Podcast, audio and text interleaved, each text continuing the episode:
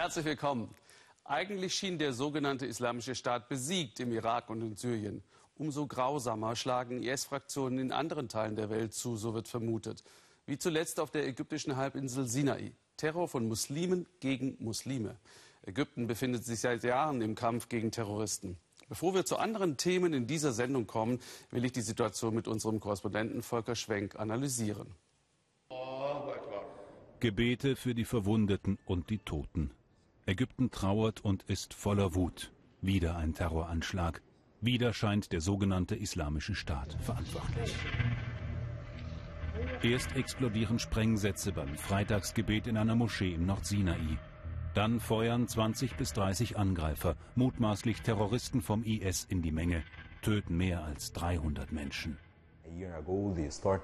Schon vor einem Jahr hat der IS im Nordsinai begonnen, koptische Christen anzugreifen, aber auch Muslime, die Zigaretten oder Alkohol verkaufen.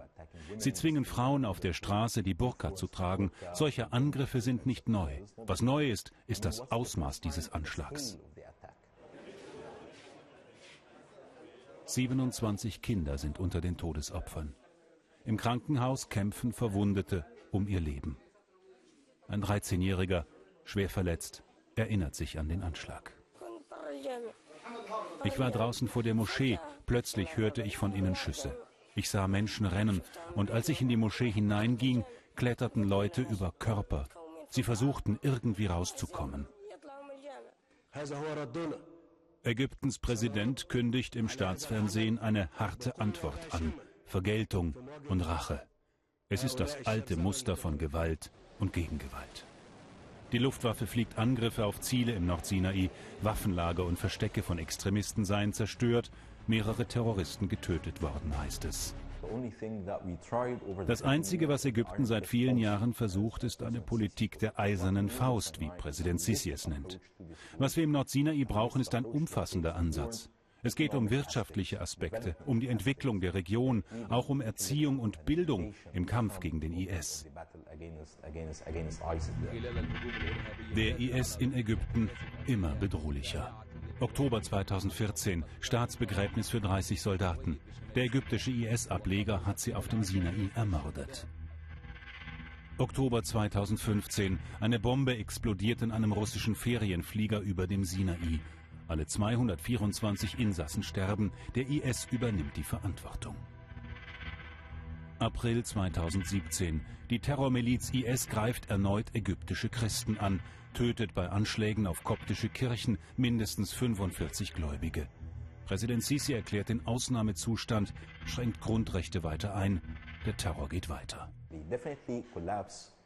Der IS ist besiegt insofern, als er nirgendwo mehr Land beherrscht. Aber er ist weit davon entfernt, keine Gefahr mehr darzustellen.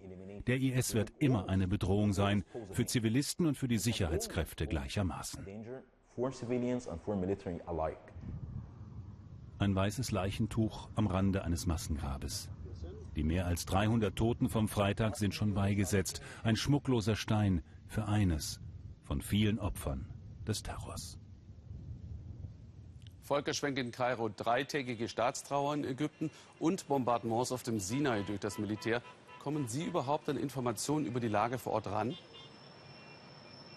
Leider nicht an direkte Informationen, denn der Nordsinai ist sozusagen militärisches Sperrgebiet schon seit vielen Jahren. Da gibt es Checkpoints der Sicherheitsbehörden und da werden Journalisten rausgefiltert, ausländische und inländische. Wir haben mehrfach Anträge gestellt bei der Armee dort berichten zu dürfen. Die wurden jeweils abgelehnt.